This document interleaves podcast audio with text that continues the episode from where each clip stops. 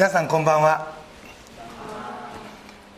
先々週に続いて今日もヨハネの福音書の公開説教をしようと思っています。最後の晩餐におけるイエスのお言葉が13章以降なおも続いています。5節。しかし今私は私を使わされた方のもとに行こうとしています。けれどもあなた方のうち誰もどこに行くのですか？と尋ねません。のイエスの言葉があります。これを見ると僕らは14章でトマスが「あなたはどこに行かれるんですか?」と尋ねたことを思い出します。話としてはその連続ですがこの時弟子たちはさっき尋ねた質問にまだ答えてもらっていませんという元気もなく黙ってしまっています。それに対しイエスは6節。むしろ私がこれらのことを話したためあなた方の心は悲しみでいっぱいになっていますと。イエスの言葉の本当の意味が分からず弟子たちの心はもう悲しみで押しつぶされそうになってしまってたんでしょう。その理由は私がこれらのことを話したためと。つまりイエスご自身が自分はいなくなる。ということを告げられたためでした。もう主がいなくなる。それだけでも大変やのに。さらにこんなことも言われました。2節。人々はあなた方を街道から追放するでしょう。実際あなた方を殺す者が皆。自分は神に奉仕していると思う時が来ます。彼らがそういうことを行うのは父も私も知らないからです。あなたたちも私と同じように街道から追放され最後は殺される。あなたたちもこの地上から別れを告げる。この地上と別れてしまう。そんな時がもうすぐ来るよと主は。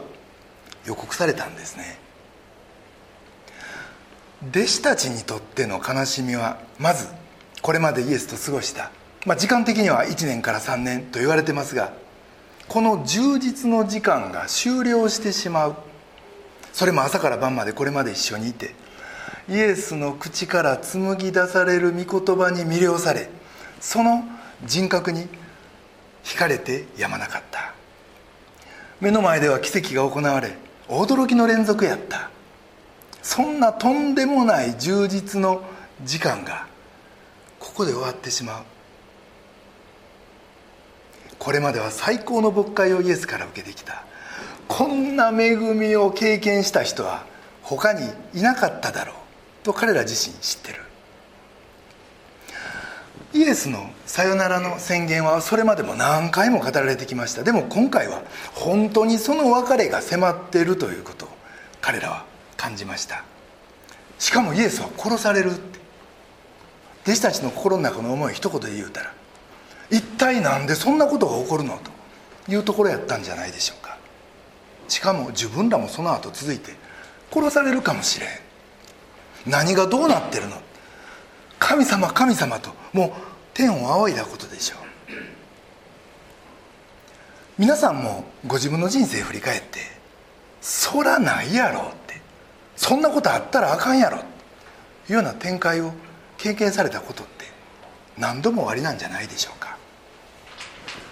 僕自身のことで言うと上海で46歳の時に転職しすぐにあちらで現地法人の総経理になるはずでしたがそこになぜか年下の総経理が本社から送られてきてまたその人と会わずそれが高じて鬱になり眠れない夜を半年過ごすという出来事がありました。その後苦節1年その人が帰国し晴れて2代目の総経理になったかと思ったら半年もせんうちにリーマンショックです。すぐ店閉じて帰ってこいと。本社からの命令が来て一難去ってまた一難。神様そらないでしょ。僕はこの後片付けするために転職したん違いますと。天を仰ぎもうすぐには立ち直れん状態でした。実はそれがその後の献身には必要なステップやったし神がその全てを準備されてた。ということを今になったら分かります。でも少なくともその途上にあっては僕らの人生というものはもうそんなはずやなかった。どうしてということの連続なんじゃないでしょうか。そして人によりますがその最大のものが死なんじゃないかと思います。もちろん自分の死に関しては意識できんこともありますが近い人の死というものは例外なく深い悲しみをその人にもたらします。弟子たちもここでイエスの旅立ちを悲しみイエスと過ごした素晴らしい日々を振り返りつつもうあの日々には二度と戻れない。とそれに対しイエスが言われたということ。自分は死ぬ。あなた方の関係もそれによって断たれると。そんなこと言われるともうどこに行くんですか先生はと。聞く元気すらない。心の中もう悲しみでいっぱいでもう弟子たちは完全に言葉を失ってしまってました。ところがです。ここに先々週の話の流れで言うと僕らの知らないアナザーアイデア。神の別のお考えそれもここには3つの駅がある。とイエスは言われるわけです。イエスが消え去ることによってもたらされる3つの駅とは何なのか。それをここから一つずつ皆さんとご一緒に見ていきたいと思います。一つ目の駅。それは時間も空間も超える駅です。この16章の部分をさほど重要な聖句として心に留めてる人は少ないかもしれません。がよく見るともういい意味で聞き捨てならん言葉です。それが6節。あなた方の心は悲しみでいっぱいになってます。しかし私は真実を言います。から始まる言葉で。この真実を告げるは実を言うとというニュアンスです。これはイエスがまるで種明かしのように。もう僕ら人間にはおそらく気づかんであろう重大な真実を告げる時。しばしば使う言葉なんですね。この「実は」というのは事実というよりも真実はです。神の真理はです。僕ら人間はもともと生まれてから死ぬまでこんなはずやなかったいう思いの連続なんですよね。だからイエスはそんな僕らのつぶやきを封じるためにあなたに真理を告げると言われるわけです。こんなはずやなかったでは決して終わらさないよって。逆にあなたの真理に向かう道がここから始まる。神の真理。それはあなたを生かす真実であってそれがここから始まるって。もうそうなるとこの後に続く言葉ますます聞き逃せん言葉になるんやないでしょうか。イエスは言われます。7節。私が去っていくことはあなた方の益になるのです。去っていかなければあなた方のところに助け主はおいでになりません。でも行けば私はあなた方のところに助け主を使わします。どう見ても不幸としか思えないこのイエスの死という出来事が実はあなた方の益になるというのはものすごい種明かしなんじゃないでしょうか。ある弓道中の方と聖書の学びをしているとまあもうこれはその人だけじゃなく多くの人がそうですがなかなか神が信じれないと彼は言うんです。もう正直な思いだと思います。神は目には見えんし神が本当に生きて働いてると言われても確かめようがないでしょうって。もしイエスのあの時代に生きて弟子たちみたいに見える神話せる神と一緒やったら少なくともそのその存在に疑い持つことはないやろうし本当に弟子たちが羨ましいって。でもイエスはそんなあの時代に憧れる僕らにまるで逆襲するかのように言われるんですね。私が今からいなくなるのはあなた方にとってはいいことなんだ私がいる今の時代よりいなくなってからの時代の方がいい時代なんだって。それは私が去っていくと代わりにあなたを弁護する方が来られるからって。そしてこの方は今の私のように時間や空間や五感に縛られることのないあなたの助けて弁護者そして慰め主だって。呼ぶとすぐに来られるしずっとそばにいてくださって。そしてあなたがもし裁判所に一人で行ったらどうしようもないでしょ一人じゃ戦えんでしょでもそんな時にもそばに来て助けてくれる弁護人ですって。この五感に縛られないというのは実際確かに目には見えないし手で触れることもできないお方。という意味ではその通りです。じゃあこの精霊ってどう慰めどう助けてくれるんか。その答えが13節以下にあります。その方すなわち真理の御霊が来るとあなた方を全ての真理に導いてくださいます。御霊は自分から語るのではなく聞いたことを全て語りこれから起こることをあなた方に伝えてくださいます。御霊は私の栄光を表されます。私のものを受けてあなた方に伝えてくださるのです。父が持っておられるものは全て私のものです。真理の御霊の真理はちょうどもうこの数時間後に起こる大事件。つまり十字架の死とそれに続く復活と焦点の意味。またイエスご自身についての疑問をもういつでもどこでも解き明かしその意味を教えてくれるというんですね。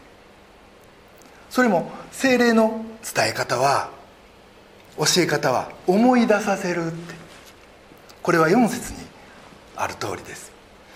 これらのことをあなた方に話したのはその時が来た時私がそれについて話したことをあなた方が思い出すためです。そういえばあんなこと言っておられた。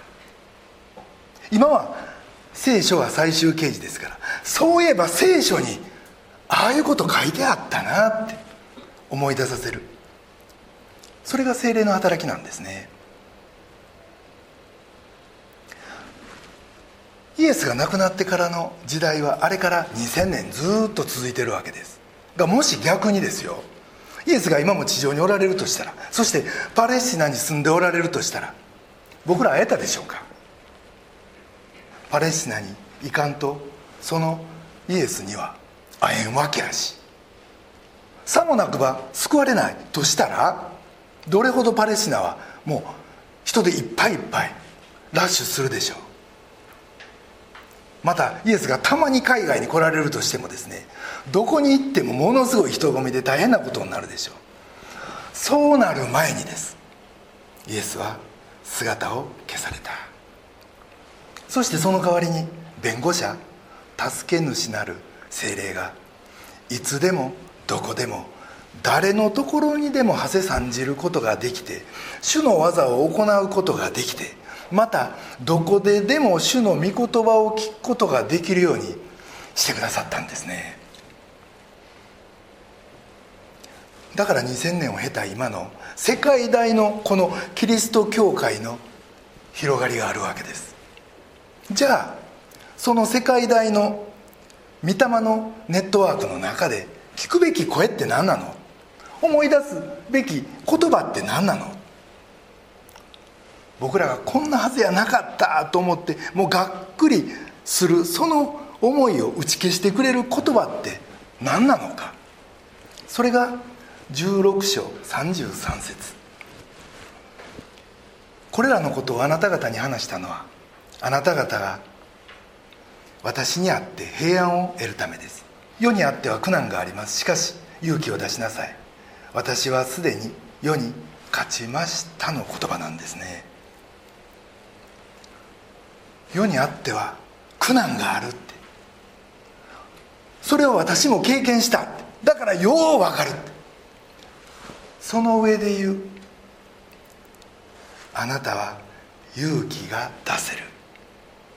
そのための助け主慰め主を送る。神の霊があなたに届く。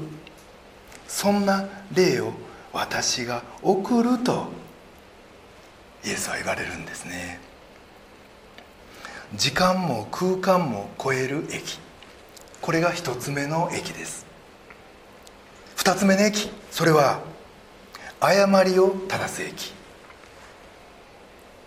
今のことを心に刻みながらもう一つ知っておきたいのが8節です。その方が来ると罪について義について裁きについて世の誤りを明らかになさいます。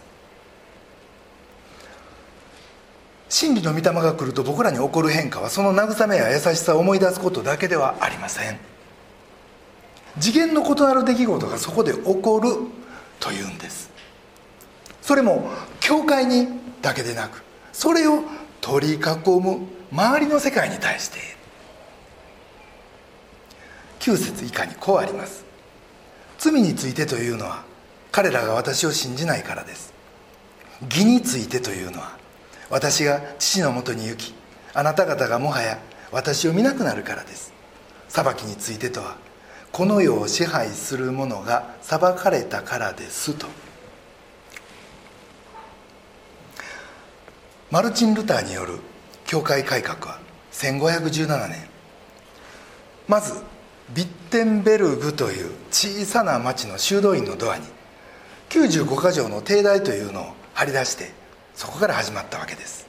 がその最初にあった言葉が私たちの主にして死であるイエス・キリストが悔い改めなさいと言われた時それは私たちの全生涯が日々悔い改めであることを求められたのであるという言葉でした。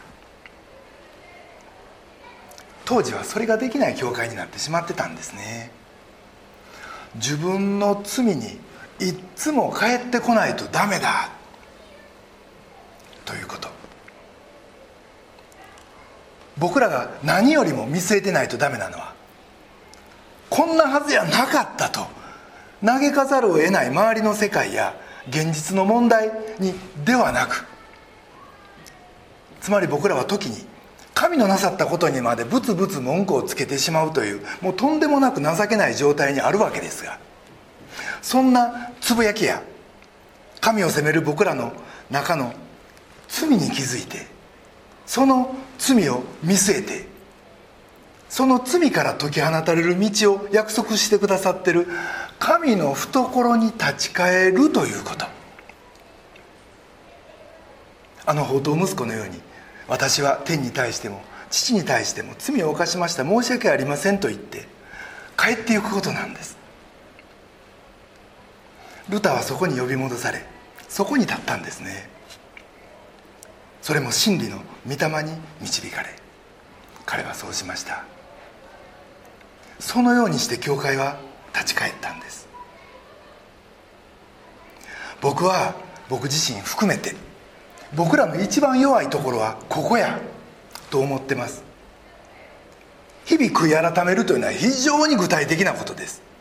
もう朝に夕に神様またあんなことしてしまいました。本当に申し訳ありませんでした。と言えるようになるということ。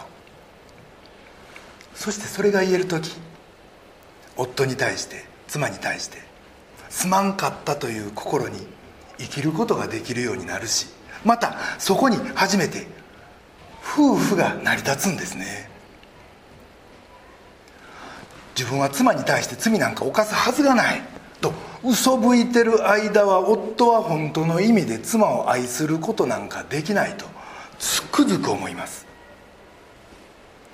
このような罪の認識は一体どんなもんでどう始まってだまたどこに向かっていくんか。9節にはこうあります。罪についてというのは彼らが私を信じないことと。そしてその前の8節には罪を世の誤りと読み替えています。世とは何か。世が世であるということはどういうことか。それは彼らが私を信じないこと。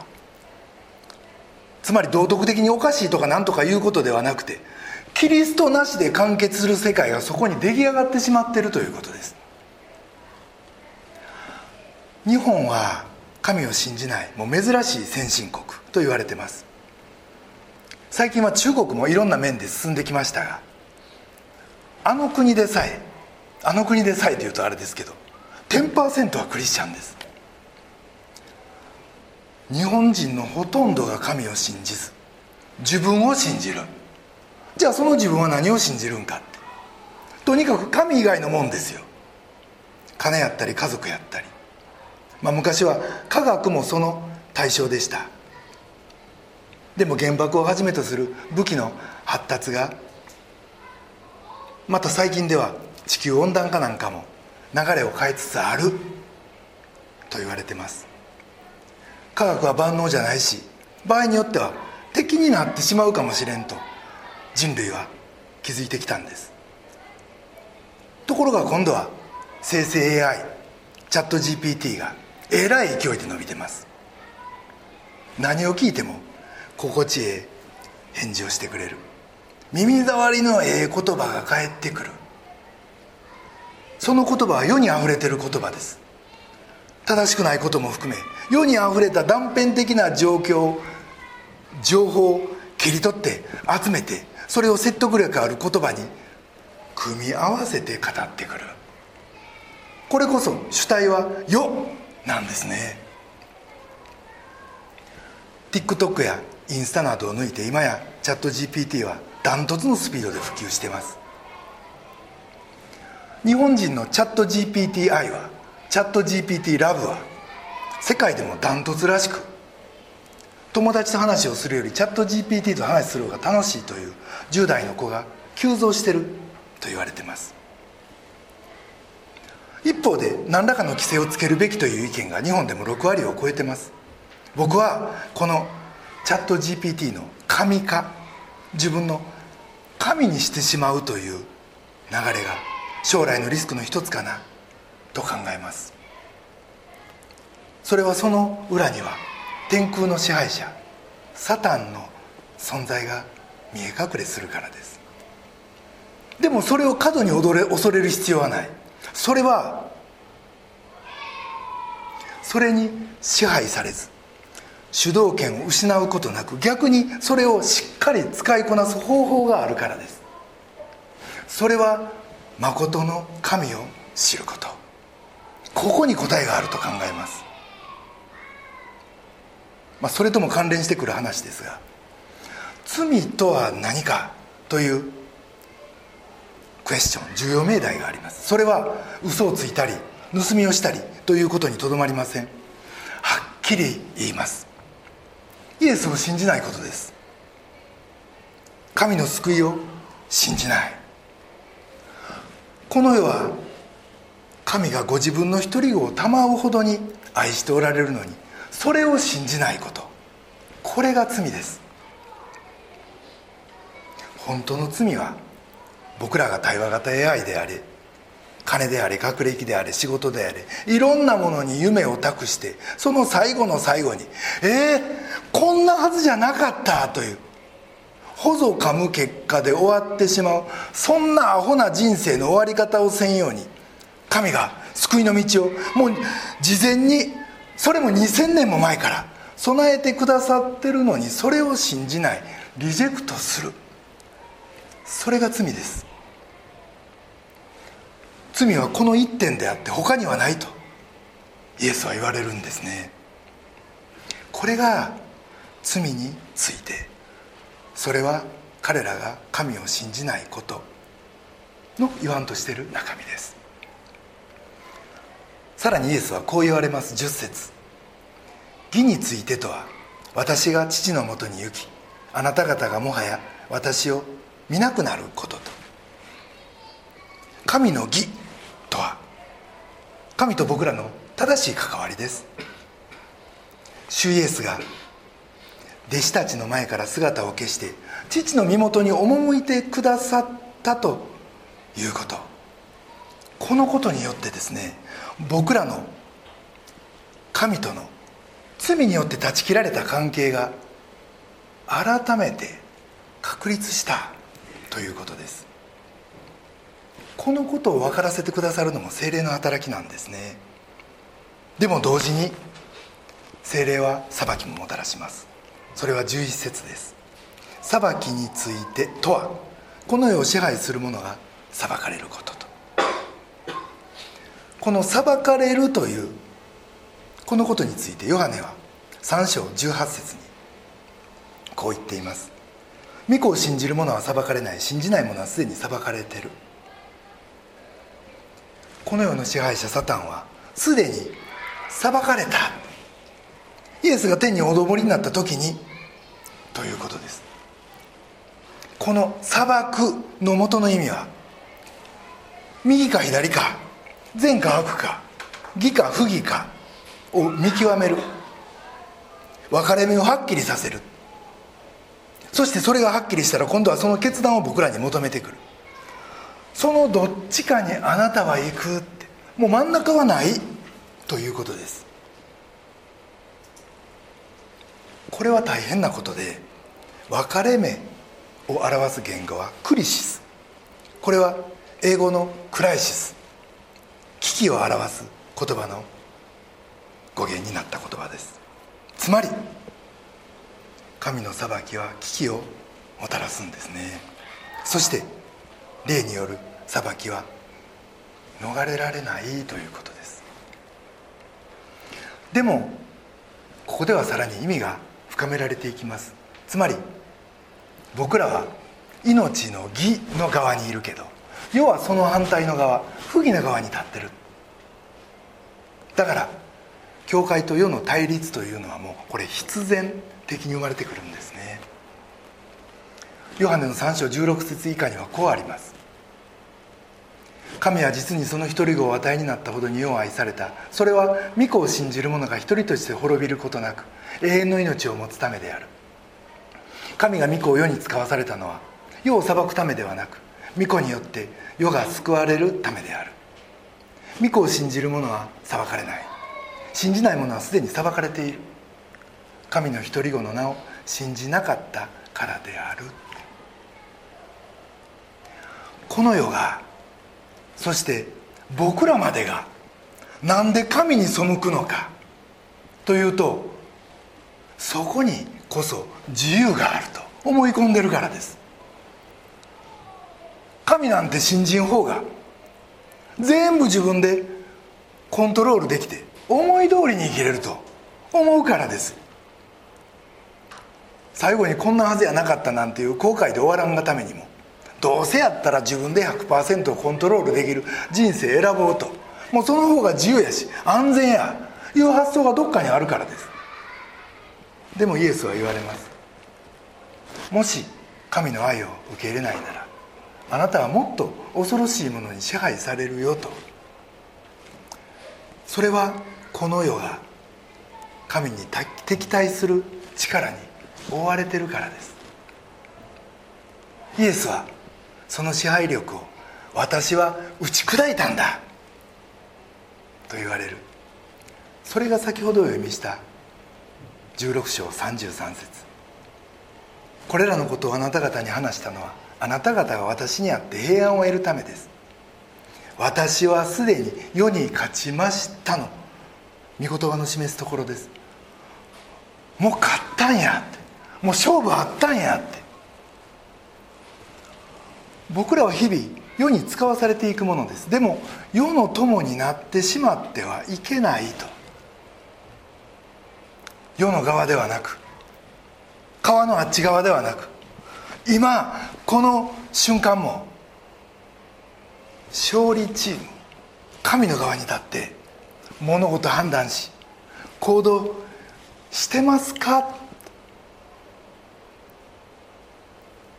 それを僕らに教えもしずれてたとしたらもう一回正しい側に立たせてくれるのが実は精霊の働きだということです。誤りを正す駅。これが2つ目の駅です。3つ目の駅。それはギブアップしないで済む駅。これを短くお話して終わりたいと思います。先週アメリカの福音自由の先生方が礼拝に来られその後交わりの中で TCC の交わりが本当に生き生きしてると驚かれ開拓教会はいいもんだ TCC に来て励まされたと感謝してくださいました。その交わりの中でアイオワ州で主任牧師として4000人教会を牧会されているクリントンさんという方がこんなことを言われました。日本はクリスチャンが0.85%それに対してアメリカはキリスト教国と言われ教会が教会の力が強いと言われてるけど実際のアメリカ人の生活は道徳的な乱れが生じキリスト教国とは恥ずかしくて言えんどころか霊的には危機的な状態がますます明らかになってる。そんなアメリカで教会は何を言い何を語るんか。数の問題が日本ではよく言われるけどこちらは中身質の問題です。心配性の人は100年後は教会がなくなってしまってるんじゃないかという人さえいる。逆にギブアップ仕掛けてる人もいる。あなたはギブアップしてませんかとある姉妹に聞いたらギブアップなんてと彼女は笑いました。するとクリントンさんは分かりきったことを聞いてしまった。と小声で言って苦笑いをされてました。がそのつぶやきを聞きながら神に感謝しました。僕らの中には自分の人生の中で何度もギブアップしたいと人によって思ってきたし今でもそんな思いになってる人はいるんやないでしょうか。こんなはずやなかった。という思いに打ちひしがれ大げさでなくもう生きるべきか死ぬべきかもう to be or not to be まるでシェイクスピアのハムレットみたいな心境になって。ああもしイエス・キリストがここに見える形でおられたらあの求道者と同じようなそんな思いになることってあると思います。その思いはイエスを思う思いではあるんだけど。でも不信仰であり罪です。それはすでに頂いているものを見ずにないものねだりしてるからで。その不信仰は御言葉を忘れてしまっているところに起こる不信仰やからです。でもイエスはそんな僕らの弱さをご存知で。またそんな思いを退けるように。私はそれに打ち勝ちましたよ。でもその思いは私も知ってる。あなたは悲しみに満たされて力を失ってるねと言いながら。でもその中に真理の御霊を注ぎ続けてくださってるんですね。神の子イエスと真理の御霊が今ここで一つになってあなたに働かれる。まさに今がその時なんです。ですからあなたはギブアップとは無縁やし。三位一体の神への信仰もここから生まれてくるんですね。15節にこうあります。父が持っておられるものは全て私のものです。ですから私は御霊が私のものを受けてあなた方に伝えると言ったのです。つまりイエスは父のものを全部持っておられるって。そしてその全てを伝えるのが御霊だって。これぞ誠の三位一体の神の働きであって恵みはあなたに満ち足りてるということどうでしょう皆さん。イエスはこれほどの確かな約束を僕らに与えてくださってるんですね。ですからもしああしようと思ったけどこうなってしまったこんなはずじゃなかったのにそんな行き場のない思いがもしあなたの中にあるならそれをあなたのことを愛してやまない。主イエス・キリストの真理の御霊が殿に覗いてくださいますように切に祈りたい。と思いますそれでは一言お祈りいたします。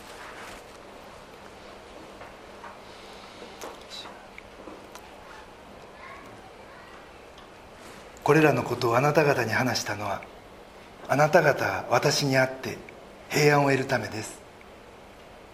私はすでに世に勝ちました。愛する天のお父様尊き皆をあがめます。私たちは生きる中で世のさまざまな問題にぶち当たります。こんなはずじゃなかったと。あれやこれや思い悩みまた後悔し打ちひしがれ。神様あなたに対してさえブツブツと不安を不満をまた不平を言ってしまうものです。しかしあなたは真理の御霊なる弁護者助け主を送りまた問題に打ち勝つ力をも与えてくださると御言葉から約束してくださっています。そのことを心から感謝します。世には困難がありますがその全てを味わい尽くされた主の慰めを三位一体なる。御霊を通して日々私たちがいただきまた必要な軌道修正もいただきつつ御心の勝利の人生を歩むことができますようにどうぞお一人お一人に寄り添い励ましお導きください。私たちの尊き救い主主イエス・キリストのお名前によってお祈りします。アメン。